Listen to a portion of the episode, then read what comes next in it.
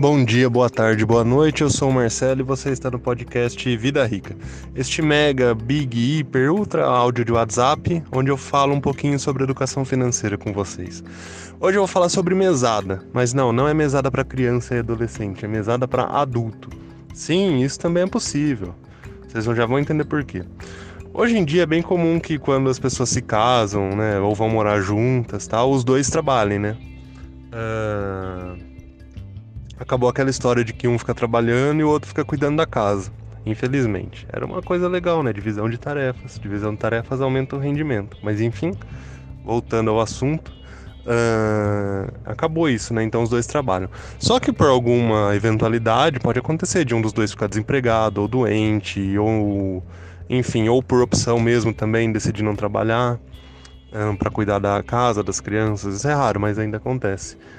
Então, como que fica? Vocês acham que seria justo que só quem trabalha tivesse todo o poder financeiro, né? Todo o dinheiro na mão para gastar e quem não trabalha não? Uma vez lembrando, são um casal. Então, um casal parte do pressuposto que tudo que é dos dois, que é, tudo que é de um é dos dois, certo?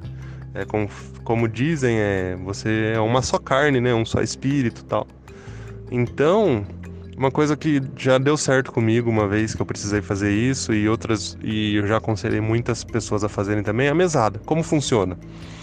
Tem lá a renda do casal somado, né? Às vezes no caso, nesse caso é a renda de uma pessoa só.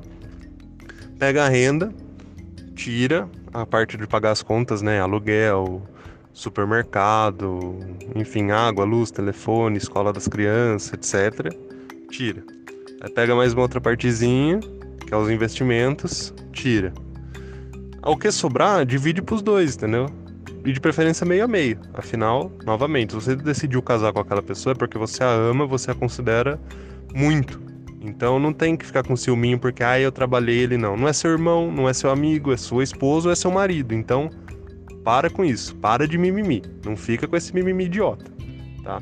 Pega, divide o dinheiro que sobrou, né, depois de pagar as contas, de guardar um pouquinho lá para o investimento ah, esse aqui é o dinheiro que a gente pode passar o mês aqui para gastar com, não, com outras coisas.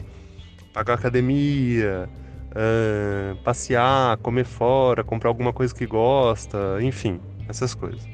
Divide igualmente. E daí é aí que entra o conceito da mesada, né? Passa a ter assim, os dois têm uma mesada para gastar com qualquer bobagem que eles quiserem, sem precisar ficar dando muita satisfação para outra pessoa, entendeu? É lógico, por favor, não vá gastar com aposta, que daí, além de você gastar o dinheiro que você tem, você vai acabar ficando devendo, tá?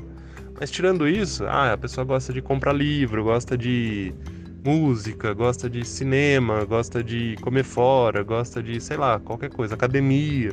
Esse dinheiro é para isso, para pagar essas outras coisas. Claro, novamente, estou partindo do princípio que a renda do casal é suficiente para fazer tudo isso, pagar as contas, guardar um pouco e gastar.